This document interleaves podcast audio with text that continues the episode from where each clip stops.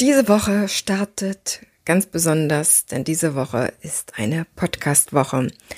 Schon länger in der Planung war für mich anlässlich des zweijährigen Jubiläums und der 100 Folgen eine ganze Podcast-Woche. Hintergrund ist natürlich auch, dass sich tatsächlich die Interviews bei mir ein wenig staunen und ich in der Verantwortung bin, für jeden eine passende Sendezeit zu finden. Und jetzt sind Sommerferien in den meisten Bundesländern tatsächlich schon und es soll keine Langeweile aufkommen. Die Woche ist vollgespickt mit richtig, richtig tollen, wichtigen Interviews. Entweder ein Bundesverband oder jemand, der etwas Tolles präsentiert und der Wissen hat. Los geht es mit Barlow, einem spannenden, beliebten Musiker mit einer eigenen Musikschule, der Ende April eine kleine Idee hatte, die wie ein Lauffeuer oder wie so ein Dominostein andere mitgerissen hat. Ich freue mich jetzt total, mit ihm ein sehr, sehr spontanes Interview führen zu können, hab nämlich mit der Zeit ein Gespür entwickelt, was gerade ja zum Thema Bundesverband oder Lobby-Tanz, was ja meine große Vision ist, passt. Und anscheinend zieht alleine dieser Gedanke die passenden Menschen in mein Leben. Ich bin sehr aktiv auf Facebook und Instagram. Es ist mir sehr, sehr wichtig, mit dir, mit allen uns Tanzschaffenden sehr verbunden zu fühlen. Und das mache ich, indem ich ganz, ganz, ganz, ganz viel mit euch rede. Und das mache ich auch, indem ich ganz, ganz viel zuhöre und lese. Das ist eine der wichtigsten Beschäftigungen gerade für mich, weil wir alle in einem Boot sitzen und weil wir uns die Hände reichen, die Hände reichen wollen, die Hände reichen müssen. Das ist für mich das A und O. Ich könnte den Podcast nie so machen und würde auch nie die Wertschätzung dafür erhalten. Du hörst nicht die Vor- und Nachgespräche. Ich kann es aber einfach mal heute so formulieren und veröffentlichen. Die Wertschätzung für die Arbeit, die ich am Podcast mache, für mich ist unfassbar und ich, ich danke dir, ich danke allen dafür, dass der Podcast überhaupt so sein kann, wie er heute ist, nämlich ein Medium der Tanzwelt. Es ist einfach so, es hat sich dahin entwickelt und bisher habe ich niemanden mehr gehabt, der gesagt hat, pff, das ist mir zu doof oder was ist Podcast, sondern alle sind so engagiert, alle sind mit dabei und wollen auch ihre Botschaft über den Podcast hinaustragen. Podcast an sich hat ungefähr sieben Prozent Zuhörer von den potenziellen, die eigentlich Zuhörer sein könnten. Angenommen, es wären 20.000, dann ja, kannst du dir das ungefähr ausrechnen, was das ist. Jetzt geht es also los mit Barlow und seiner großartigen Aktion, die er ins Leben gerufen hat und die nach wie vor in vollen Gange ist, Leute mit sich zieht. Wir wollen dich mitreißen. Ohne Kunst wird's still slash ohne uns wird's still.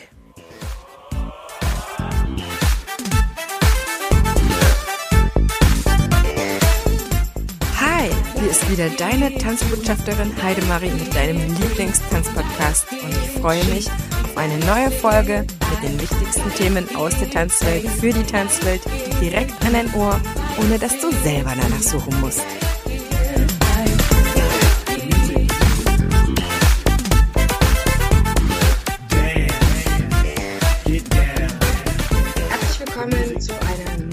Episode hier im Tanzpodcast. Heute mit einem ganz besonderen Gast, nämlich Danny Wohlrab alias Barlow. Wir werden heute über die Aktion Ohne Kunst wird's still sprechen. Herzlich willkommen, Danny. Ich freue mich so sehr, dass du gerade so spontan auch Zeit gefunden hast. Ja, vielen, vielen Dank für die Einladung. Ich habe gerne Zeit gefunden dafür. Es ist eine total wichtige Sache, die uns alle Tanzschaffende, Musiker, egal welche Branche wir mit selbstständigen Künstlern zu tun haben, wichtig ist, ohne Kunst wird's still, Danny. Verrat mir erst noch ganz kurz vorher, wie du ins Tanzen gekommen bist. Wie ich ins Tanzen gekommen bin? Wie, wie meinst du das jetzt?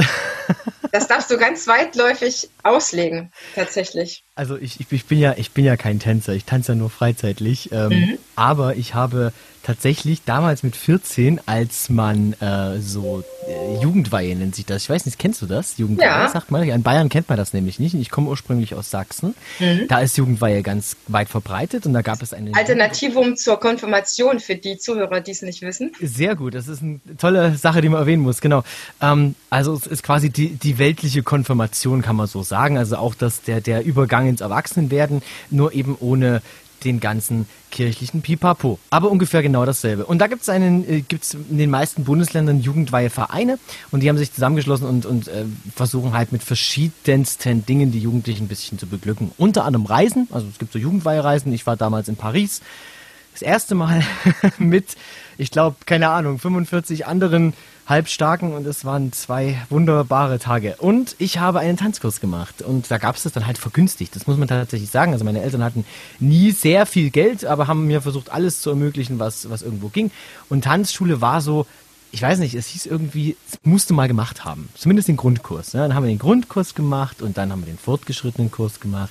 Dann haben wir das Bronzeabzeichen der Allgemeinen Deutschen Tanzverband, heißt es so? ADTV? Weiß ich nicht mhm, genau. Ja. ja. Ähm, und das Silberabzeichen. Und dann habe ich aufgehört. Oder aufhören müssen, besser gesagt, ja, weil dann war ich dann auch äh, mit Lehre und allem beschäftigt. Aber wie gesagt, war eine schöne Zeit. Ich habe heute in meiner Tätigkeit als Musiker und auch als DJ öfters mal die Gelegenheit, dann nochmal äh, einen flotten, flotten, äh, flotten, wie sagen wir, flott, flotten Fuß aus Parkett zu legen. Nein, also ich, äh, da tanze ich doch ganz gerne mal freizeitlich, schaue auch immer wieder gerne zu, wenn dann doch jemand sich auf der Tanzfläche eben dazu, ähm, ja, wie soll ich sagen, mm, oh, outet, sagt, wir haben Tanzkurs gemacht äh, und dann gibt es den Disco Fox, ganz, ganz viele oder sie wünschen sich vom DJ gewisse Tanzrichtungen, also vom Rumba, Cha-Cha-Cha und alles drum und dran. Finde ich immer ganz, ganz wichtig, dass man auch weiß, wovon die da sprechen. Und ich habe durch meine Tätigkeit als Musiker natürlich auch und vor allem ich bin im historischen Bereich unterwegs, also auch so Mittelaltermärkte, Festivals und alles drum und dran, öfters mal auch zu orientalischen Tänzern oder auch zu Tänzern, die, die andere Richtungen begleiten. Zum Beispiel eine ich weiß nicht, war sogar mit ihr befreundet, glaube ich. Äh, die Maike, Maike Münch heißt sie, Mirima, die mhm. tanzt mhm. zu einer Band namens Ocho mhm. und äh, das ist halt begleitend, es sieht auch wunderschön aus. Also gibt's, so kennt man sich halt, schaut sich Ich glaube, das, das ist eher so Tribal gewesen, was sie machte. Ne? Richtig, das geht also so, die, die machen also auf jeden Fall eine Musik from, wie sagen sie, Music from far, far east. und demzufolge ist halt auch der Tanz darauf ausgelegt. Aber da hat man eben ein kleines bisschen ähm, Einblick da rein, was das angeht. Also Standard und das. Und letztens habe ich tatsächlich durch diese Aktion, die ich gerade mache, auch ähm, Einblick in, ins Ballett bekommen. Mich hat äh, die Ballettschule München äh, eingeladen, äh, bei einer Demonstration zu sprechen. Eine sehr tolle Demonstration. Die haben quasi im Corona-Abstand mit Choreografie getanzt und das Ganze mit Drohnen und so gedreht. Äh, auf der Theresienwiese München, für alle, die nicht wissen, wo das ist, das ist da, wo das Oktoberfest immer stattfindet. äh, außer dieses Jahr. Und genau, dort war, wurde ich eingeladen und da habe ich auch mal gesehen, Ballett ist gar nicht immer so Ballett, weil die Tanzschule macht verschiedene Richtungen. Die haben auch Stepptänzer dabei gehabt und das war auch sehr, sehr mega. Sehr, sehr nette Leute und vor allen Dingen auch, ähm, auch die Kids. Es waren ja von sechs Jahre bis, bis ins Abi-Alter alles dabei. Und äh, doch, das ist dann immer sehr, sehr schön, wenn man einfach offen ist dafür. Und ich bin auch sehr offen für alles Mögliche an Kunst. Und ich glaube, dass das äh, befreit den Geist oder bringt, erweitert den Horizont. Du hast ein gutes Stichwort gebracht. Die ähm, Tanzdemonstration in München war etwas, was ich recherchiert hatte, weil ich ja sowieso gerne die Organisatorin, Initiatorin in den Podcast eingeladen habe. Und daraufhin bin ich auf deine Aktion gestoßen und dachte so, ui, da steckt doch eine ganze Menge dahinter. Danny, erzähl uns mal, was sich hinter der Aktion ohne Kunst wird's still verbirgt. Denn angefangen hat das ja ganz mini. Es hat ganz, ganz mini angefangen. Es war am 30.04., da hatte ich, ich war da noch so in meiner Frustphase. Corona hat auch mir einen finanziellen Schaden zugefügt. Über zwei Drittel meines Jahresumsatzes sind quasi verpufft.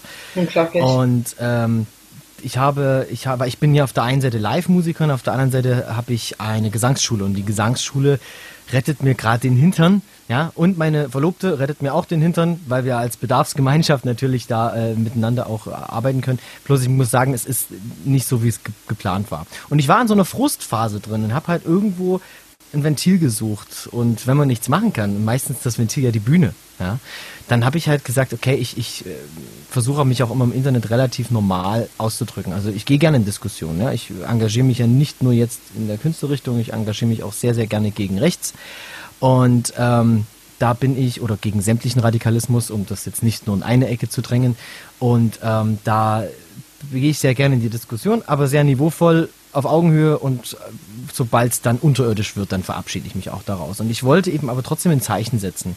Und dann habe ich mich damit befasst, wie geht denn das eigentlich mit den Profilbannern? Das sind also die Dinge, die man sich bei Facebook übers Gesicht pappen kann. Und dann habe ich so ein Ding erstellt. Da stand drauf, ohne mich wird's still, Hashtag. Äh, Kunst ist auch systemrelevant. Das war mir ganz wichtig, weil das soll jetzt natürlich nicht der Vergleich darstellen, bevor jetzt wieder jemand diskutiert, äh, ja, Ärzte sind viel wichtiger, darum geht's jetzt nicht. Ja, Systemrelevanz hat ähm, viel damit zu tun, dass ein gesamtes Werk oder ein gesamtes, äh, wenn man das mit dem Uhrwerk vergleicht, vom kleinsten Zahnrad abhängt und nicht nur von den Zeigern, die man von außen sieht. Genau, und da habe ich einen Profilbanner gebaut, der mir überm Gesicht hing. Ohne mich wird's still. Und dann dauerte es ich weiß nicht, einen halben Tag hatten das zehn andere und 20 andere und 30 andere und dann kamen die ersten, die gesagt haben, boah, wir sind ein Du oder wir sind eine Band. Kannst du das auch mit uns machen? Also ohne uns wird's still. Und ich gedacht, ja, klar, mache ich. Und dann kamen die ersten Akrobaten und sagen, ja, aber wir machen ja keine Musik. Die haben halt Stille nicht auch, also ich sehe Stille auch mit Bewegung übrigens. Also für mich ist Stillstand auch Bewegungsunfähigkeiten alles. Deswegen mag ich dieses Still so gern. Ähm, die haben gesagt, wir hätten gerne Kunst ohne Kunst wird's still. Dann habe ich dann ohne Kunst wird's still gebaut und schon waren drei Banner existent, die dann viral durchs Internet gingen. Bis nach Österreich und Schweiz, also im deutschsprachigen Raum hat sich das dann verbreitet. Und irgendwann kam ich auch durch jemanden, der mir das durch Zufall gezeigt hat, ähm, dass ja das Wort uns auch im Wort Kunst steckt. Ich muss sagen, das ist nicht ganz auf meinem Mist gewachsen, so ehrlich muss ich sein. Ich habe es dann natürlich in diese Form gebracht, wie es jetzt ist, mit dem Logo und diesen Klammern und alles ähm, damit es irgendwie auch einen Wiedererkennungswert hat. Und so ist aus diesem anfänglichen, ich protestiere auf meinem Facebook-Profil, ähm, eine Anhängsel an die Initiative Kulturschaffende geworden. Ich habe gesagt, in Bayern hier ist niemand, macht niemand was und ich möchte mit diesem Logo quasi was zeigen. Und ja, dann ging es halt los mit Demonstrationen. Dann hat eben, wurde ich angesprochen, auf die Demonstration dort zu sprechen. Und dann äh, stellt man sich natürlich vor. Und dann habe ich gesagt, gut, dann jetzt gebe ich dem Ganzen auch ein Gesicht. Dann sammle ich jetzt auch die Facebook-Bilder, kannst du bloß nicht einfach kopieren und, und, und, und, irgendwo einfügen. Also musste ich eine Maske im Internet erstellen, wo jeder sein Bild hochladen kann. Also jeder, der, sagen wir mal, zeichnen möchte, der sagen möchte, ich bin deiner Meinung, ich zeige mit meinem künstlerischen Bild oder auch Fanbild, muss ja nicht immer ein Künstler sein, reicht auch jemand, der Kunst einfach konsumiert und mag. Ähm, habe ich eine Website dann generiert, ohne minus Kunst minus Wirts minus still.de. Dort kann man dann eben äh, sämtliche Details, auch was ich gerade erzählt habe, nochmal nachlesen und auch sich den Facebook-Profilbanner holen und Infos holen und natürlich auch sein Bild hochladen. Und ähm, so ist es jetzt gewachsen und das geht jetzt aber immer weiter. Jetzt ist es mittlerweile eine kleine Aktion geworden, die auch ja, wo ich dann als Initiator, das klingt immer so groß, ich bin immer noch eine Person, ähm, eine Demonstration auch in Augsburg initiiert habe und mit vielen, vielen kleinen Helferlein auch mich an der Night of Light in Kaltenberg dann ähm, ja, gezeigt habe mit einem stummen Protest. Und jetzt habe ich Blut geleckt. was bedeutet das? Was es bedeutet, Blut geleckt zu haben? Es bedeutet, dass ich merke, dass der, der Bedarf da ist, darüber zu sprechen. Ich verschaffe mir Gehör ob das jetzt politisch was bringt, ist äh, fraglich, weil die Politik verschließt Augen und Ohren. Selbst namhafte Künstler, mit denen ich in Kontakt stehe, die sehr gut im Landtag Kontakte haben, werden quasi vor die Tür gesetzt. Da redet keiner mit dir, weil die, die Situation ist etwas undurchsichtig, ja. Und ähm, mich nervt daran ja sowieso viel, da komme ich gleich nochmal drauf zu sprechen. Aber es, mir geht es darum, den Künstlern, den Freunden, den Bekannten, allen möglichen Menschen eine Stimme zu geben. Weil mit Erschrecken beobachte ich, dass es halt nicht jeder so getroffen hat, wie ich zum Beispiel, dass ich über die Runden komme, dass ich irgendwie jetzt schon an 2021, 2022 denken kann und irgendwo noch Restenergie habe, um zum Beispiel auch einen Podcast zu starten oder eben diese Aktion zu starten und so.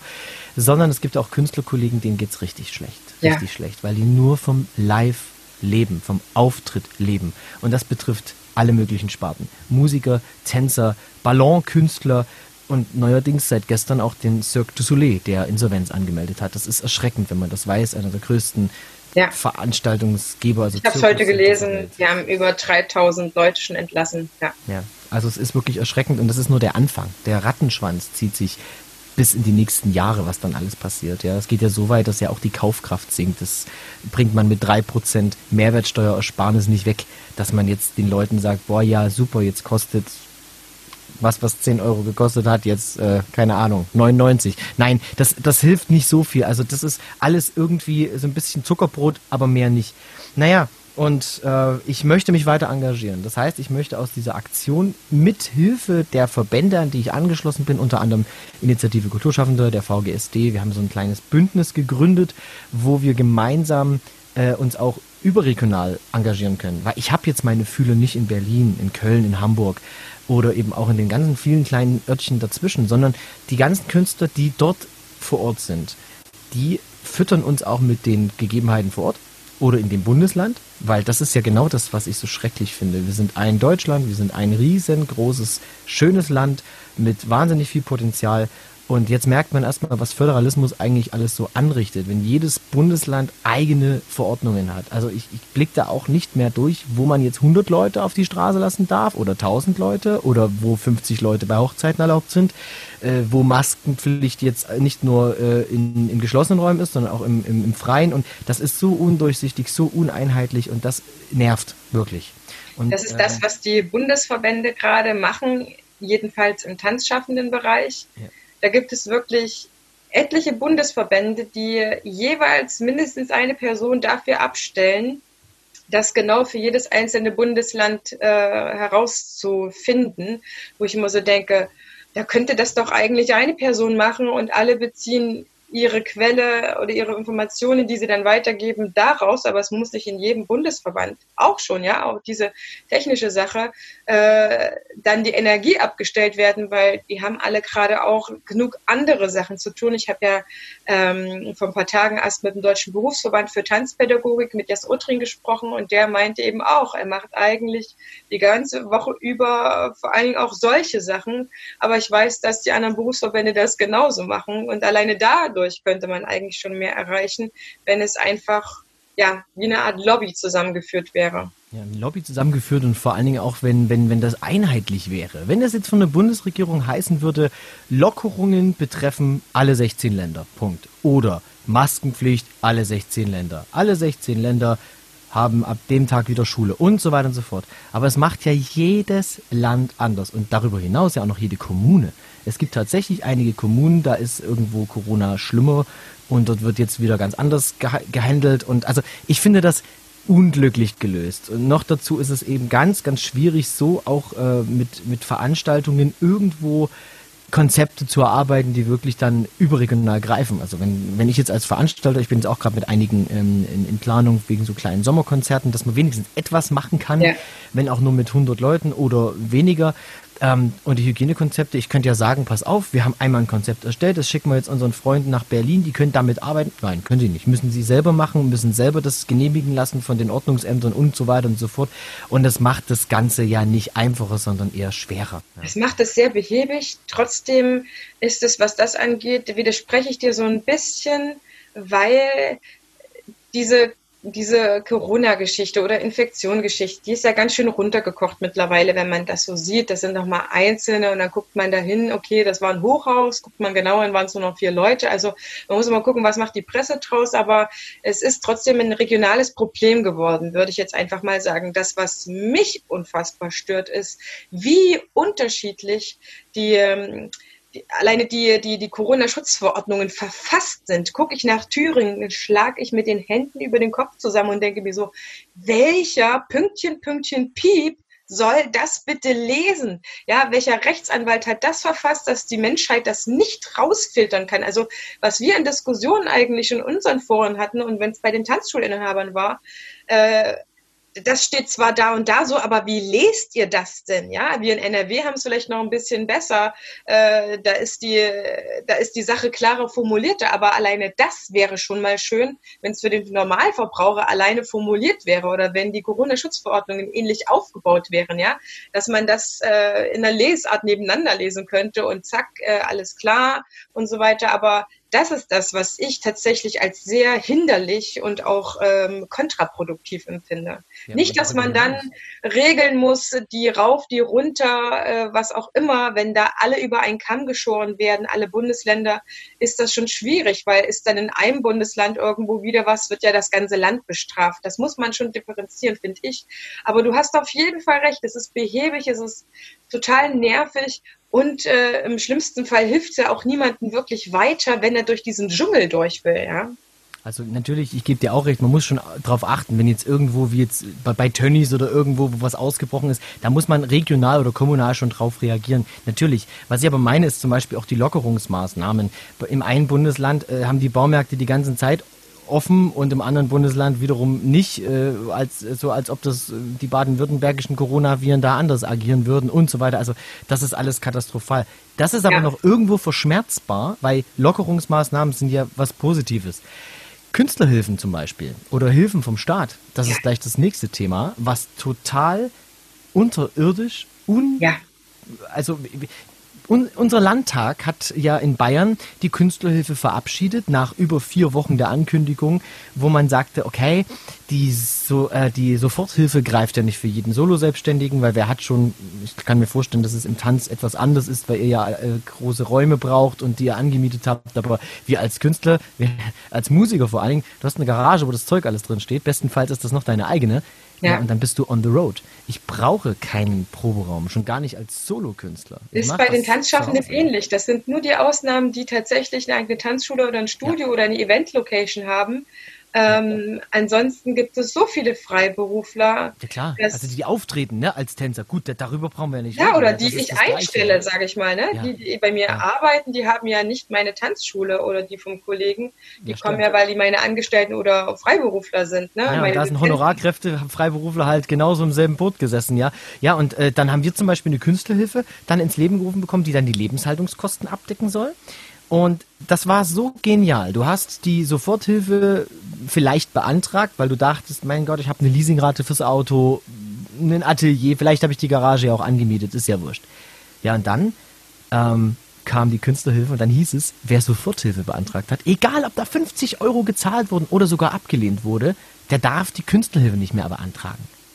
Nach drei, vier Tagen wurde das dann revidiert dann hieß es doch, man darf jetzt auch beides machen. Witzigerweise war aber dann die Soforthilfe abgelaufen. Das bedeutet also, wenn ich jetzt im Nachgang gesagt habe, okay, ich habe jetzt bis zur Künstlerhilfe gewartet, ah, jetzt muss ich also für die Betriebsausgaben die Soforthilfe beantragen und für die Privatausgaben, die Lebenshaltungskosten, die Künstlerhilfe. Ich darf also nicht jetzt mein Auto bei der Künstlerhilfe angeben, sondern hätte ich bei der Soforthilfe angeben müssen, die jetzt aber abgelaufen ist. Und die Künstlerhilfe kann ich noch beantragen bis September. Und das ist die eine Sache. Und dann darf man auch in den Lebenshaltungskosten zum Beispiel so Dinge wie Altersvorsorge, Lebensversicherungen, ähm, Berufsunfähigkeitsversicherungen.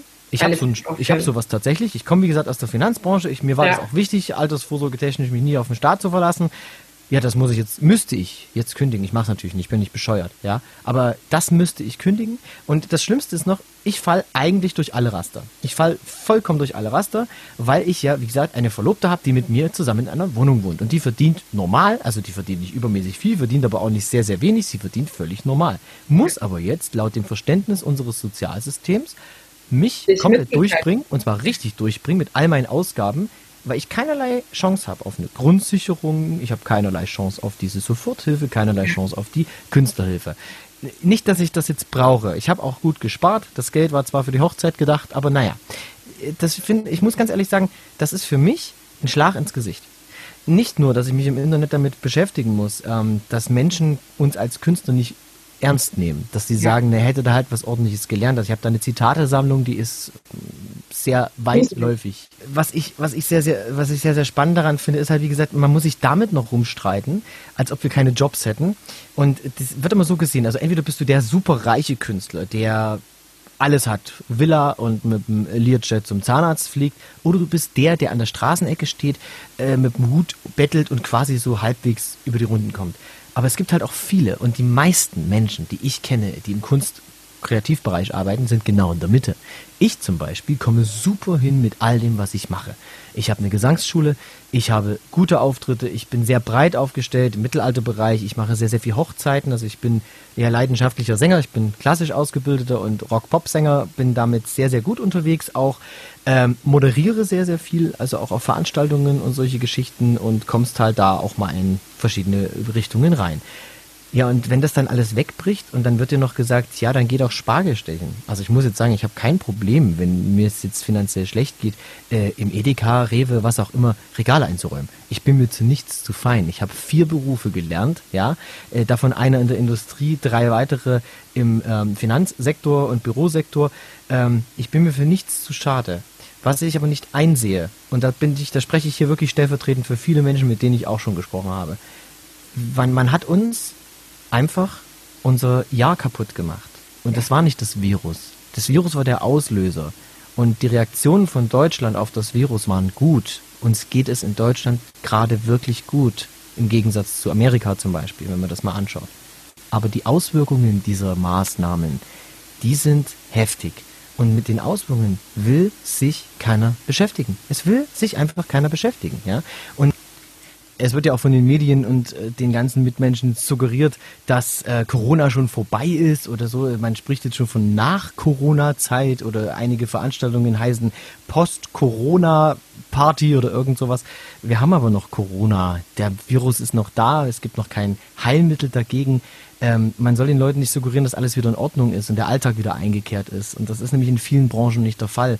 Und äh, jetzt gerade NRW, gutes Beispiel, da bist du ja her, da werden jetzt die ersten Soforthilfen der Corona-Hilfe schon wieder zurückgefordert, ähm, obwohl wir noch nicht mal alles bekommen haben. Ja, also ja. es ist, für, ich hoff, warte, erwarte vom Staat, ich hoffe nicht, ich erwarte vom Staat, dass die sich mit den Leuten an einen runden Tisch setzen. Das machen wir auch mit der äh, Initiative Kulturschaffende und den Verbänden. Wir wollen ins Gespräch und zwar auf Augenhöhe. Wir wollen einfach sagen, hey, das ist der Bedarf und wir wollen ähm, mit euch, wie können wir das umsetzen? Weil es geht ja nicht darum, jetzt nur zu schimpfen oder zu sagen, oh ja, und wie könnt ihr nur und bah, ihr lasst uns im Stich. Nein, es geht um Lösungsfindung. Es geht darum, die Künstler wollen doch kein Geld geschenkt haben, die wollen einfach wieder arbeiten.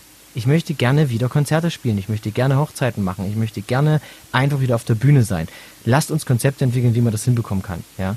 Und trotzdem ist die Politik wirklich teilweise so aufgelegt. Also Frau Grüters ist ja auch eine Politikerin, die sich teilweise Sachen anmaßt, wo man nur mit dem Kopf schütteln kann. Ja, man bezeichnet teilweise ja die Soforthilfen und die Künstlerhilfen als, das ist ja schon so etwas wie bedingungsloses Grundeinkommen.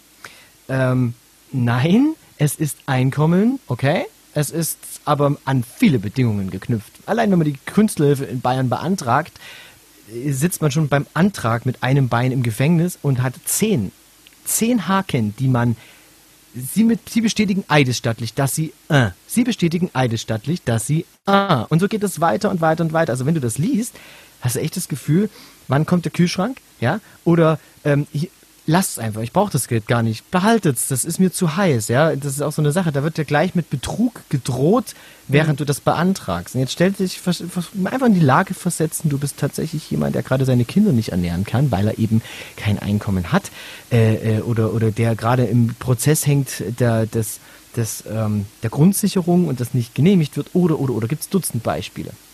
Und derjenige, wird dann bei der Beantragung so einer Hilfe, was ein kleiner Lichtblick am Horizont ist, der wird dann auch noch quasi im Vorfeld schon des Betruges bezichtigt, wenn er das Ding überhaupt beantragt. Und äh, weil ich vorhin da gesagt habe, das ist ja in allen Bundesländern unterschiedlich, ich habe heute Morgen erst wieder mit einer Bekannten aus Sachsen-Anhalt telefoniert. Bei denen gibt es ja gar keine Künstlerhilfe. Bei denen nennt sich das Künstlerstipendium und ist daran geknüpft, dass man ein neues online-fähiges oder online präsentierbares Projekt ins Leben ruft, für, die, für das man dann 3000 Euro bekommen kann, was im Nachgang aber auch nachzuweisen ist. Jetzt sagt, das ist übrigens eine Musikerin, die seit 25 Jahren sehr erfolgreich und richtig wie soll man sagen, die ist etabliert.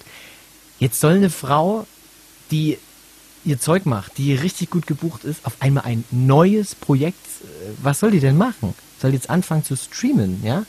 Oder, äh, und das sind solche Dinge, warum, warum macht man da auch nicht eine einheitliche Hilfe vom Bund, wo unsere Bundesregierung sagt, passt mal auf, liebe Ministerpräsidenten, runder Tisch, es sind ja nur 16, okay? 16 plus Bundeskanzlerin plus irgendwelche Minister, wo man drüber spricht, meinetwegen Wirtschaftsminister, ob das irgendwie bezahlbar ist. Und dann wird darüber gesprochen, okay, jetzt bringen wir was auf den Weg, was jedem Künstler, jedem Kreativen, jedem Solo-Selbstständigen und damit spreche ich auch alle Tontechniker an, weil immer oft gesagt wird, ja, man redet nur über Künstler. Nein, ich meine, wenn ich davon spreche, alle Menschen, auch die, die dafür sorgen, dass es auf Bühnen nicht dunkel oder leise ist, alle Menschen drumherum, dass die irgendwie das beantragen können und davon leben können. Das, ähm, das Schlimme an der Sache ist, dass uns so viel unterstellt wird.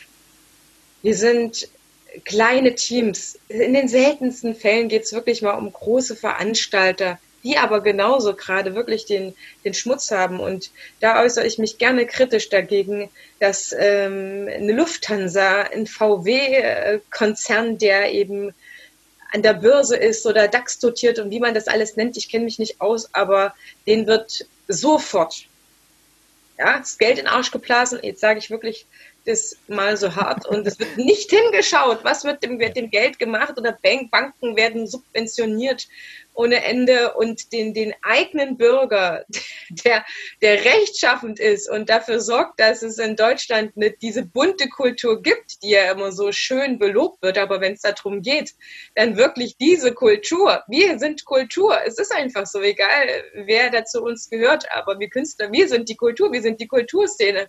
Die wird so kritisch beäugt und da ist auf einmal äh, das Problem im Bundestag, das zu besprechen. Dann wird es wieder vom, vom Parlamentsprogramm runtergenommen. Auf einmal ist es dann wieder äh, Sache der Länder. Auch wir haben in NRW zwar die Soforthilfe bekommen, aber die hat eigentlich nur sofort jemand bekommen, der sie sehr schnell beantragt hat, denn dann waren schon wieder die Betrüger unterwegs und dann wurde es alles noch kritischer beäugt.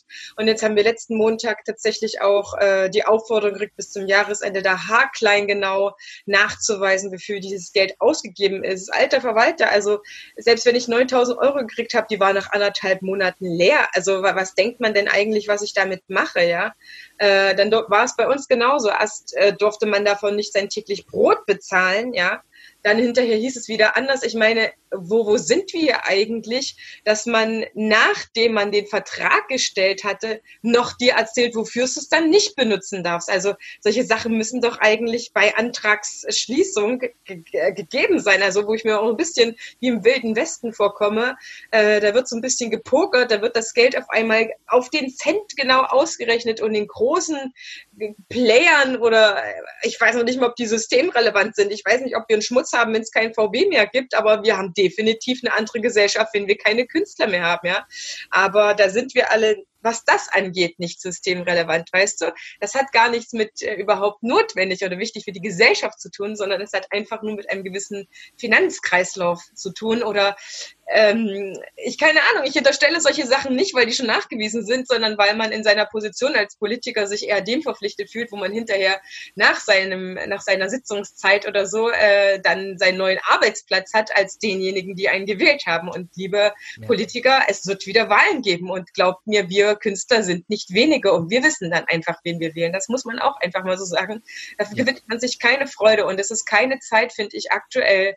Ähm, ich hoffe, ich, ich rede mich jetzt nicht nicht in Rage, aber es ist keine Zeit, um jetzt äh, denen, die schon Geld haben, noch mehr zuzuschichten, sondern sich wirklich um die Menschen zu kümmern und denen keine böse Absicht zu unterstellen, wenn sie einfach äh, Geld brauchen, weil sie aktuell nichts verdienen dürfen oder was bei uns in der Tanzbranche einfach so ist. Wir haben zwar ein Soft Opening, aber das Soft Opening ist in vielen Tanzschulen einfach viel zu teuer, um das äh, dauerhaft zu machen. Auch Cafés schließen lieber noch einmal und sagen, ich halte bis November dann einfach so durch und nehmen hoffentlich ein Weihnachtsgeschenk mit. Bei uns Tanzstudios, Tanzschulen, Events sieht's nicht anders aus. Also was denkt man denn, was, was da jetzt groß rumkommt? Ja, sobald ich meine Tür aufschließe, entstehen mir Kosten. Wenn ich aber nur ein Drittel oder die Hälfte der Leute reinnehmen kann, dann habe ich doch das, was dann eigentlich den Umsatz ausmacht, über meine Fixkosten hinaus einfach nicht verdient.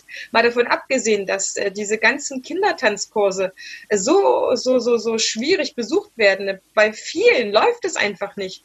Kinder wollen nicht separat in einem Kästchen stehen und sich nicht anfassen dürfen oder Eltern wollen auch nicht dort drin mit Unterricht machen und dem Kind die Hand halten, wo sie sonst eigentlich von draußen äh, ihre Zeitung gelesen haben und so weiter. Also das sind ja auch äh, Probleme, die entstehen, äh, die man nicht bedenkt. Oder Ausbildungen, das ist ja noch der nächste Fakt, ja. Ausbildungen, die wir eigentlich am Laufen haben. Ob du Tänzer, ob du Musiker wirst oder ob du ähm, Tanzpädagoge wirst, die, das ist ja alles etwas, was abbricht, die ganze ganze Bildung ist eigentlich total geschadet. Und da muss ich auch immer wieder sagen, stelle ich mir regelmäßig eigentlich einmal am Tag, ob da nicht die Medizin mehr schadet, als äh, die Krankheit eigentlich schlimm ist. Das werden wir nicht zu Ende führen können. Das wird man auch irgendwann in der Zukunft wahrscheinlich herausgefunden haben, in hier, welche Maßnahmen noch wie lange gerechtfertigt waren. Aber du hast vollkommen recht, dass wir Künstler keine Bittsteller sind. Wir tragen die Kulturszene des ganzen Bundeslandes, ja. Wir sind doch keine weil wir gerade nichts anderes zu tun haben, sondern weil da Herz und Leidenschaft dahinter steht und wir auch von heute auf morgen äh, sicherlich irgendwo bei Aldi an der Kasse sein könnten, aber ernsthaft wollen wir jetzt alle woanders arbeiten und hinterher wird es still. Ja, du kriegst doch gar keinen Job. Das darf man auch nicht vergessen. Alle hängen in Kurzarbeit. Äh, ist ja nicht so, dass du jetzt einfach, äh, dass der Arbeitsmarkt sagt, hey, wir warten auf circa, keine Ahnung, warte, ich kann dir das genau sagen. Wir warten auf 1,2 Millionen Künstler, die in Kernerwerbstätigkeit arbeiten in Deutschland. Ähm, du hast jetzt gerade was, was, was Interessantes auch noch gesagt. Ähm, wir Künstler, wir sind jetzt keine kleinen Leute und alles. Das Problem ist, dass es den Künstlern gar nicht bewusst ist. Oder den Kreativen oder der gesamten Wirtschaft, wo das dranhängt. Deswegen sage ich immer wieder, der, das ist der Appell auch von Ohne Kunst wird's still. Formiert euch, schließt euch zusammen, geht auf die Straße, ihr seid richtig was wert. Ich habe die Zahlen ganz kurz mal rausgesucht. Pass auf. Wir haben 2018 eine Bruttowertschöpfung gehabt von 100,5 Milliarden Euro. Die gesamte Kunst- und Kreativbranche, ja. Mega. In Sachen Wertschöpfung, in Sachen Wertschöpfung übertreffen wir damit die chemische Industrie, die Energieversorger und die Finanzdienstleister. Wir haben bloß ein Problem, wir haben keine Lobby in dem Sinne die ganzen kleinen Verbände haben jetzt die Aufgabe, sich vielleicht zu formieren. Es gibt ja große Dachverbände und ja. es ist eine riesen Manpower. Also auch die Künstler oder die Tanzleute, egal, wer sich noch nie damit beschäftigt hat, einem Verband beizutreten, weil er dachte, Mensch, die 30 Euro im Jahr, wenn die überhaupt Geld kostet, darf man auch nicht vergessen, äh, die sind mir zu teuer. Was machen die denn für mich? Genau das. Jetzt ist der Punkt erreicht, wo ihr sagen könnt, wir schließen uns zusammen und wir machen etwas. Und genau das ist das, was ich auch erreichen möchte. Wir werden jetzt nicht so schnell eine Lobby aus dem Boden stampfen, aber wir können gemeinsam jetzt diese Zeit nutzen, wo wir eh nichts zu tun haben oder äh, Soft Openings, wie du es gerade so schön gesagt hast, und eben sagen, hey, lasst uns mal über den Tellerrand hinausblicken. Was ist denn, wenn sowas in drei Jahren wieder passiert? Da gibt es dann Covid-23, ja. Es gibt auch andere Fledermäuse, die irgendwelche Schweine Sachen essen und dann vielleicht was fallen lassen. Also es wird immer wieder Mutationen von Krankheiten geben. Das ist nun mal normal auf dieser Erde und es kann immer wieder Pandemien geben, die uns so beuteln. Und da sollte man drüber sprechen, was passiert jetzt das nächste Mal. Ja? Und eben, was, wie können wir das jetzt, jetzt gerade eben verändern? Was können wir tun? zusammenschließen und nicht leise sein. Weil wer jetzt aufgibt und sich hinstellt und sagt, ja, die machen doch eh nichts in der Politik, der hat vielleicht recht. Ja, vor allem jetzt hin in die Sommerpause, da passiert erstmal gar nichts. Aber wer jetzt resigniert und froh ist, dass er kostenlos im Biergarten auf Hut spielen darf oder tanzen darf oder was auch immer, äh, dem ist dann nicht mehr zu helfen. Also entweder ich stehe auch zu dem Thema ein, ich habe Geld verloren und ich mache natürlich auch, ich mache sehr viel aktuell ehrenamtlich, kann man schon sagen. Also ich gebe eher mehr Geld aus. Eine Demonstration kostet nämlich Geld, ja, nicht die zu beantragen. Aber zum Beispiel, was habe ich gemacht? Ich habe Strom bezahlt für die, die Anlage, ja, die Techniker. Ich habe ähm, kleine Werbemaßnahmen drucken lassen. Ich habe eine Website, eine Domain bestellt für den ganzen Kack, hätte ich jetzt fast gesagt. für das ganze Zeug. Ja. Aber weißt du, ähm, ich mache das sehr, sehr gerne. Ich möchte einfach äh, jetzt ein Zeichen setzen. Ich habe auch schon eine Idee, was man im Nach-Corona-Fall dann auch machen kann, äh, dass man da nie vergisst, was es, was eben gerade passiert. Aber ich möchte nochmal den Appell eben auch an die Künstler und Kulturschaffenden richten.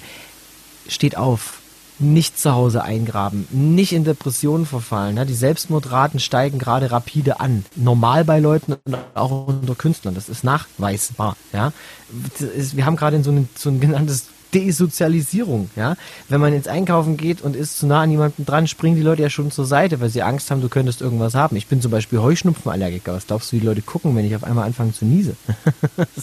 und ähm, ich, es ist unfassbar, was da gerade losgeht, ja. Und ich finde es eben sehr, sehr wichtig, da ein Zeichen zu setzen. Deswegen mache ich auch weiter. Wir werden weitere Demonstrationen starten. Wir werden stille Proteste geben. Und ich möchte gerne es so schaffen, dass man vielleicht kleine Podiumsdiskussionen hat und mal an die Politik rangeht. Und solange es in den Medien auch gezeigt wird, neben dem ganzen, hey, Italien hat die Grenzen offen, fahrt in den Urlaub, unterstützt die Reisebranche, bla bla bla. Vielleicht kann man dann auch zwischendurch mal hören, Protest der Künstler. Es geht immer noch vielen, vielen Künstlern schlecht und so weiter und so fort.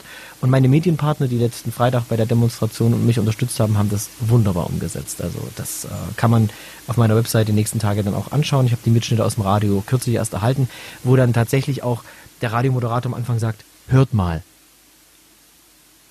Genau, so klingt's, wenn wir keine Musik mehr haben. Im Radio. Radio, wo eigentlich alles durchnudelt, die ganze Zeit, 24 Stunden am Tag, wird für 10 Sekunden mal der Saft abgedreht, um dem Ganzen den Ernst der Lage zu, äh, zu zeigen. Äh, vielen Dank, muss ich wirklich sagen. Und ähm, so darf es ruhig weitergehen. Wir ziehen da an einem Strang, Danny, das war etwas, was ich sofort von, von deiner Medienpräsenz herausgelesen habe. Das ist auch das, was wir Tanzschaffende machen Vielleicht kann man erstmal in seiner Künstlerbranche, sag ich mal, ja, oder, oder Kuchenabschnitt sozusagen die Vereinigung schaffen, bevor man dann sagt, keine Ahnung, ist für mich Musik, ist das, das ist Tanz, das ist Theater.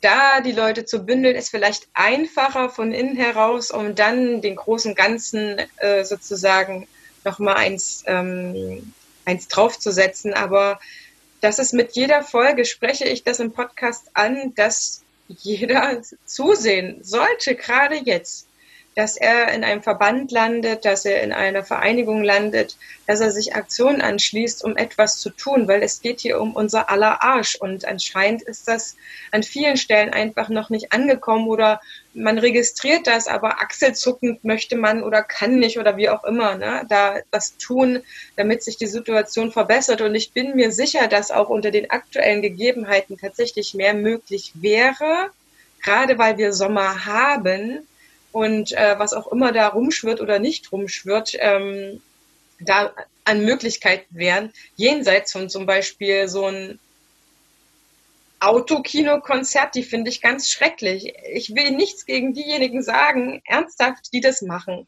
Ja, die machen das vielleicht auch, um Geld zu verdienen. Aber ernsthaft, ist das euer Ernst? Das ist das ist das Letzte für mich, ja. Dafür bin ich nicht Künstler geworden, um für Autos zu spielen oder für Autos zu tanzen. Jetzt kannst du mir vielleicht dagegen reden, aber ich sehe dein Gesicht schon, das wahrscheinlich mir auf, auf die Schulter klopft. Ich muss es aber ansprechen, aber ähm, wir sollten mit unserer Zeit und Energie tatsächlich etwas anderes machen als vor 30 Autos unsere wertvolle Musik, für die ihr, liebe Künstler und Musiker, wirklich sehr, sehr lange gesessen habt, bis die ähm, entstanden ist zu spielen, sondern auch den eigenen Wert kennen und sagen, sind es jetzt die 100 Euro dafür, dass ich mich äh, da so verkauft habe? Ich finde, da gibt es auch irgendwo Grenzen und es fühlt sich derjenige angesprochen, der sich angesprochen fühlen möchte. Also Autokino, es ist, es ist eine Alternative in gewisser Weise, man kann das machen und ich muss auch sagen, mir ist es immer wichtig, egal was du machst als Musiker oder als Künstler, selbst wenn du jetzt ein kleines Konzert spielst, selbst wenn du wieder Straßenmusik machst, selbst wenn du auf der Straße tanzt oder so, ja, ähm, du darfst dich trotzdem beschweren ich mache auch Veranstaltungen oder wie gesagt, ich bin finanziell nicht am Boden und trotzdem setze ich mich dafür ein. Ja, da könnte einer sagen, ja, dir geht's ja gar nicht so schlecht. Ja, deswegen kann ich aber auch mir die Zeit nehmen, um mit dir jetzt hier zu sprechen, statt irgendwo im Trübsal zu blasen oder irgendwo eben eine Kasse einzuräumen oder so. Nein, äh, und das, das ist ganz, ganz wichtig, dass auch wenn du zum Beispiel ein Autokinokonzert machst, mach doch, wenn die, wenn die Gage gut ist, weil die sind ganz schön teuer. Also die verkaufen da pro Ticket 25 Personen und auf der Rückbank kosten es 15. Das ist kein Scherz, ja. Also wenn das funktioniert, sind 30 Autos da und der Künstler kriegt 500 Euro für, für anderthalb Stunden Spielen, dann macht das. Wenn das eine Alternative ist, um eure Fanbase glücklich zu machen, macht es. Und trotzdem dürft ihr euch beschweren. Trotzdem dürft ihr während des Konzertes auch sagen, liebe Leute, ihr sitzt jetzt gerade in diesen Blechbüchsen da unten, ja? Hupt mal alle. Nein, aber äh, ihr dürft auch sagen, ich finde es trotzdem nicht okay und ich möchte gern wieder vor normalen Menschen spielen. Ihr dürft euch dann trotzdem auch solidarisieren, ihr dürft auch trotzdem demonstrieren. Es ist nicht das eine und das andere ausgeschlossen. Also dir muss es nicht unbedingt mega schlecht gehen dafür. Ähm, erzähl uns noch ein bisschen was zu deinem Podcast. Okay, ich soll was zum Podcast sagen. ähm, ja. Der ist ja auch in der Zeit jetzt entstanden und du hast garantiert äh, eine Idee dazu. Ich glaube, du bist als Musiker per se prädestiniert dafür, das zu machen äh, weil du die technischen Voraussetzungen hast und auch eine tolle Stimme. Equipment wahrscheinlich auch noch. Aber sag mal, hast du nicht Langeweile? also, äh, du wirst jetzt lachen. Ich habe den Podcast wollte ich schon länger machen, auch vor Corona schon. Nur die Zeit hat es nicht gegeben und natürlich auch irgendwie, also ich habe jetzt auch festgestellt, du wirst es ja bestätigen können, einen Podcast zu machen. Du brauchst ja erstmal die Stunde des Interviews. Ja, ich mache ja auch Interviews dann schneidest du das Ganze. Und ich bin ja so, ich höre den bestimmt zwei, dreimal an, bevor ich ihn dann uploade. Ja, immer beim Autofahren und dann entdecke ich mal noch einen Fehler oder einen Schnittfehler, passiert tatsächlich, ja, oder einen Verschiebefehler und was auch immer. Und dann musst du das alles machen. Also ich hänge an der Folge schon ein paar Stunden, muss ich sagen. Ähm, dieser Aufwand, den habe ich immer gescheut vorher. Und technisches Know-how natürlich, ich habe technisches Know-how durch äh, Studiotechnik, aber auch ich habe natürlich für den Podcast andere Mikrofone mir zugelegt. Ich habe sogar, weil ich gerne auch äh, on the road draußen interviewen möchte bei Konzerten und Veranstaltungen in Zukunft, ähm, habe mir auch ein Reporter-Mikrofon zugelegt mit einem mit einem Field Recorder, also mit einem mobilen Aufnahmegerät, damit ich halt einfach da unterwegs sein kann. So ist auch dann bei der Demonstration der die, Infus, die Interviews auf der Straße entstanden. So sind die entstanden. Genau. Ähm, ja, was hatte ich vor? Ich wollte eigentlich sagen, Mensch, ich bin hier, ich bin Barlo und bin unterwegs und zeige euch einfach mal, was ich so mache, lerne tolle Menschen kennen oder, oder habe schon tolle Menschen kennengelernt, die ich gerne zeigen möchte, weil das hat Corona jetzt echt gezeigt. Diese Interviews, die Menschen, wir haben ja nicht nur über Corona geredet, das war immer nur ein kleiner Teil, sondern wir haben ja mal über die Menschen geredet und auch Menschen, die ich schon kannte. Du weißt halt, Mensch, ein Gitarrist einer gut erfolgreichen Band. Ja, aber dass der zum Beispiel eine ewig lange Geschichte hat, dass der mal ein Jahr in Amerika war oder dass der in Athen studiert hat oder, oder, oder. Das kommt dabei eben erst raus. Und Menschen sind sehr interessant. Und wenn man ihnen die Plattform gibt, mit ihnen zu sprechen und, und auch äh, sich dafür interessiert, und ich interessiere mich ehrlich dafür, das, sonst würde ich das nicht machen. Also wenn ich da jedes Mal Augenrollen da sitzen würde und sage, oh, langweilig, ja, dann wär, dann würde man das auch hören und würde das auch merken. Und ich möchte ganz einfach ähm, somit auch weitermachen. Das heißt, Jetzt aktuell heißt die Reihe, also der Podcast heißt Ich bin Barlo, weil mir fiel nichts anderes ein. und deswegen habe ich gesagt, ähm, ich mache jetzt aktuell eine Interviewreihe unter dem Motto Ohne Kunst wird's still, weil das Corona-Thema da eben mit äh, angeschnitten wird. Äh, das wird zukünftig dann irgendwann wegfallen. Dann wird man über die Auswirkungen von Corona sprechen und irgendwann spricht man gar nicht mehr drüber. Da redet man über ganz andere Themen. Und ähm, dann wird das aber immer weiterlaufen. Ich werde, wenn ich dann auch wieder Konzerte spielen darf, werde ich dann auch da live berichten. Äh, live nicht, also von dem Konzert berichten und das dann natürlich äh, dann so äh, dem vom Live-Charakter her aber rübergeben. Und ähm, das ist sehr, sehr spannend und das macht mir mega viel Freude. Und ja, es kostet viel Zeit. Ich muss schauen, wie ich das in Zukunft dann irgendwie mache.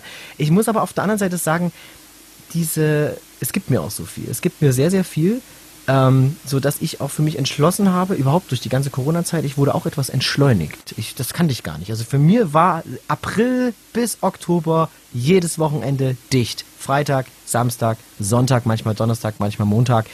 Immer. Ich kenne es nicht anders. Und jetzt habe ich mal frei. Und in dieser Freizeit haben wir Sachen gemacht wie Terrasse gebaut, Garage aufgeräumt, Podcast gestartet, Aktionismus entwickelt, Demonstrationen. Ähm, und es ist sehr, sehr viel passiert. Ich habe die Community auch von den Städten. Ich wohne erst hier seit 2017 und jetzt, jetzt wächst was. Die Leute kommen auf mich zu. Äh, wir haben Ideen, wie wir kooperieren können. Und das ist was Schönes. Ich habe sogar eine Kooperation mit einer anderen Gesangsschule, wo die Leute zu mir sagen, äh, aber das ist doch Konkurrenz. Sage ich, ja, es wäre Konkurrenz, wenn ich Zeit hätte, ohne Ende. Also wenn der Tag 100 Stunden hätte, wäre es vielleicht wirklich Konkurrenz, weil dann könnte ich ja massenhaft Schüler unterrichten. Aber ich bin eh voll, ich kann nichts mehr machen. Ja, Ich habe nur noch ein paar freie Plätze und ich unterrichte außerdem auch in der klassischen Richtung mit. Das macht die zum Beispiel gar nicht, diese Schule. Und ein Miteinander ist super, super, super. Ähm, und man nimmt sich überhaupt nichts weg. Man kann sich eher ergänzen. Dasselbe bei Veranstaltern und eben auch bei Musikern. Und da kommt aktuell kommt ein Spirit drüber, das macht mega Spaß. Und der Podcast ist für mich so ein kleines Ausleben. Ursprünglich wollte ich mal YouTube machen. Ja, plus Videoschnitt ist ja noch aufwendiger. ja. Uh, ja, und du siehst mich ja jetzt gerade, das ist ganz cool, du siehst hinter mir eine grüne Wand und einen ähm, etwas unaufgeräumten Schreibtisch. Jetzt stell dir mal vor, wie das aussehen würde, wenn ich das als Video hochladen würde. Ich habe auch vorher, bevor ich das gemacht habe, tatsächlich nochmal nachgefragt von der Community. Ich habe gesagt, Mensch, was wollt ihr denn? Eher so Video oder Audio? Eigentlich hat Video gewonnen, muss ich fairerweise sagen, ja. mit ein paar Stimmen. Aber die, die, ähm, die Meinungen über Audio, also Podcast, waren, waren deutlicher für mich. Da haben Leute geschrieben, ja, aber das kann ich mir nebenbei anhören. Beim Autofahren, ich kann es mir anhören, wenn ich, wenn ich äh, die Wohnung putze, ich kann es mir anhören auf meinem Arbeitsweg. Beim Video bist du immer abgelenkt. Du bist immer mit dem Blick da drauf und du kriegst die Informationen, die audiotechnisch rüberkommen, gar nicht so richtig mit. Du siehst nur Bilder. Und da habe ich gesagt, doch, ich liebe Stimmen. Ich höre wahnsinnig gern Hörbücher. Also Podcast. Punkt. Macht es jetzt. Und ich muss ehrlich sagen, natürlich bin ich da irgendwie jetzt gerade in der Zeit voll auf den Trend aufgesprungen. Äh, das sind ja wahnsinnig viele Podcasts jetzt während der Corona-Zeit aus dem Boden gestampft. Oh ja. Das habe ich aber ehrlich gesagt so gar nicht wahrgenommen und für mich war das auch nicht äh, wichtig. Und mir ist es eigentlich ehrlich gesagt auch vollkommen egal. Ich freue mich über jeden Abonnenten, freue mich über jede Zahl. Ich muss zugeben, ich bin so ein kleiner Junge, ich gucke jeden Tag rein und sage, oh, guck mal, wieder drei.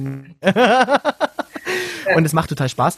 Ähm, und ich mache das vor allen Dingen auch, weil das Feedback der Menschen sind sehr, sehr schön. Also wenn die Leute dann sagen, boah, danke für das Interview, du hast es auch super zusammengeschnitten. Das, das, ich komme, ich, ich höre mich gern richtig und ich mache am Anfang immer so ein Zitat, ein sehr witziges oder irgendwas Nettes und so. Und mir macht es besonders viel Freude und äh, finde ich auch sehr, sehr schön, dass du mich angesprochen hast, mal mit jemandem zu sprechen, der 108 Folgen durchgehalten hat. Ist mega. Ich habe das gestern meiner Verlobten erzählt, gesagt, guck mal, ich habe Folge 7 hochgeladen gestern. 108 Folgen.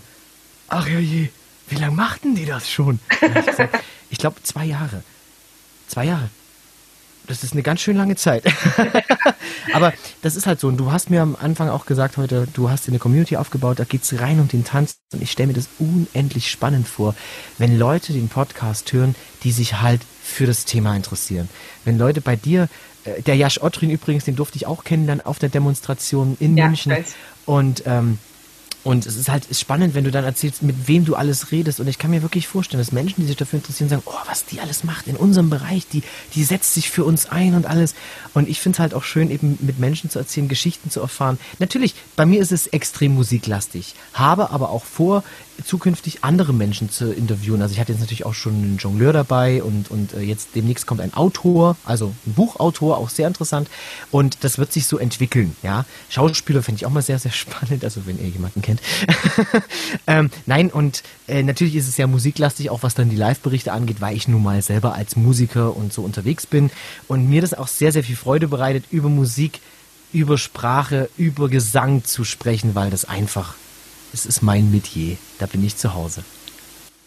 Du wirst auf jeden Fall merken, dass die nächsten Interviewpartner, das weiß ich nicht nur von mir, sondern auch von anderen Podcastern, die schon eine Weile dabei sind, dass die zu einem dann einfach kommen. Und auch hier an dieser Stelle, liebe Zuhörerinnen, liebe Zuhörer, wenn ihr noch jemanden kennt, der gerade bei Danny im Podcast gut aufgehoben wäre oder auch hier bei uns im Tanzpodcast, dann schreibt uns einfach. Ihr findet die Sachen wieder in unseren Show Notes. Das ist das kleine Infokästchen mit dem i dran, erkläre ich immer. Da klickt ihr einfach drauf und dann erscheinen unsere ganzen Kontaktdaten. Wir meinen das völlig ernst. Wir beantworten jede E-Mail. Wir nehmen uns dafür Zeit, weil wir in der Situation sind, dass wir gerade keine Aufträge haben, aber wir, also keine bezahlte Arbeit, äh, aber wir haben natürlich genug Arbeit. Wir machen das auch super, super gerne, weil wir eben gemeinsam, und das hast du sicherlich jetzt rausgehört, diese große Vision von Lobbykunst, wie auch immer haben, weil sie einfach auch so notwendig ist. Und vielleicht ist sie irgendwann mal noch notwendiger, so denke ich mir das immer, als jetzt in dieser Phase. Vielleicht gibt es noch mal eine Situation, wo sie viel viel schlimmer notwendig ist und von Herzen laden wir euch ein, euch in irgendeiner Weise einem Bundesverband anzuschließen. Sicherlich ist es gerade nicht besonders übersichtlich, wer was wie wo ähm, untergebracht ist oder willkommen ist, wie auch immer. Ich arbeite gerade an einem ganz äh, umfangreichen Blogartikel, wo es mal eine große Übersicht gibt, wer hier eigentlich mit bei uns jedenfalls im Tanzuniversum am Start ist und da auch was tut. Ich weiß nicht, ob, ähm, ob du, Danny, an sowas mal gedacht hast oder vielleicht fällt dir jemand ein, der schon längst mal sowas zusammengetragen hat. Wir werden euch alles, was wir wissen, in die Show Notes packen. Ihr könntet auch noch mal nach ein paar Tagen reinschauen. Wir aktualisieren die dann auch gerne. Und wir freuen uns unglaublich, wenn ihr euch bei uns meldet, denn davon lebt die Community, davon lebt das Netzwerken und davon lebt das Empowerment, sage ich immer so gerne. Ja, sehr, sehr schön gesagt, muss ich auch sagen. Und wie gesagt, auch wir sind so aufgestellt mit unseren Verbänden. Es gibt einen großen Dachverband, nennt sich Allianz der freien Künste. Da sind unendlich viele Verbände verschiedener Richtungen drin. Und äh, natürlich kommt auf uns zu, wir haben in Backoffice ganz, ganz viel, was wir an Informationen rausgeben können, was wir auch gar nicht alles in die Shownotes reinschreiben können, sonst wird es viel zu unübersichtlich an. Äh, scheut euch nicht, konkrete Fragen zu stellen. Ich bin auch für euch da, genauso. Und, und wenn ihr, wenn ihr eine Frage hier zum Podcast habt, äh, fragt nach. Und wenn wir uns, wenn ich das nicht mitbekomme, ich glaube, ich bekomme das definitiv überreicht auch.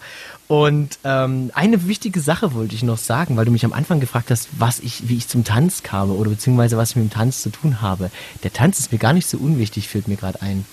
In Augsburg zur Demonstration hatte ich am Anfang folgendes Bild geplant. Ich wollte Bewegungskünstler haben, heißt Tänzer, Jongleure und alles drum und dran. Und äh, viele hatten keine Zeit, das muss ich sagen, also musste ich von der Idee wieder abweichen. Dann haben Trommeln gespielt, wollte ein buntes Bild und dann haben zwei Kriegstrommeln, das sind so riesengroße Trommeln, die haben das Ganze mit einem Herzschlag unterbrochen, der dann immer stiller wurde. Und ich habe aber wirklich in der Woche, ich hatte nur eine Woche Zeit, diese Demonstration zu organisieren. Das war leider dem ähm, der Petition geschuldet, die wir auf den Weg gebracht haben, die übrigens auch erfolgreich war. Ist auch ganz wichtig. Der Bundestag muss sich mit dem Thema wieder beschäftigen. Die Petition hat die 57.000 erreicht. 50.000 sind notwendig. Also danke an jeden, der da mitgemacht hat. Und ähm, ja, ich habe alle Tanzschulen in meiner Umgebung angesprochen. Egal, ob das jetzt äh, ein Kinder, Kindertanzkurs war ob das jetzt orientalisches Tanzen war, ob das jetzt eine Hip-Hop, Street Art Dance Group war oder ob das jetzt äh, ein Tanzzentrum war. Und es haben sich tatsächlich ein paar auch gemeldet. Leider nicht mehr für die Demonstration, aber für zukünftige Geschichten, wo man eben miteinander arbeiten kann. Und einer davon, der ist sogar auf die Demonstration gekommen, hat mich danach noch angesprochen. Wir liegen in Kontakt äh, oder stehen in Kontakt. Wir liegen in Kontakt, so ein Käse. Wir stehen in Kontakt. Und ähm, ja, ich muss sagen, ich, ich freue mich auf alles, was da kommt. Ihr Lieben, teilt gerne die Folge mit denjenigen, die dieses Wissen brauchen, die diese Motivation brauchen, die Danny kennenlernen wollen, die wissen möchten, was gerade hinter der Aktion sich verbirgt und die weiterhin sich vernetzen möchten. Und wir wünschen euch eine gute Woche und alle anderen Infos findet ihr in den Show Notes. Auch Dannys Podcast, der ist genauso hörenswert. Und bis zur nächsten Folge. Community ist das Größte und ihr seid alle ein Teil davon, sonst würdet ihr diesen Podcast jetzt nicht hören.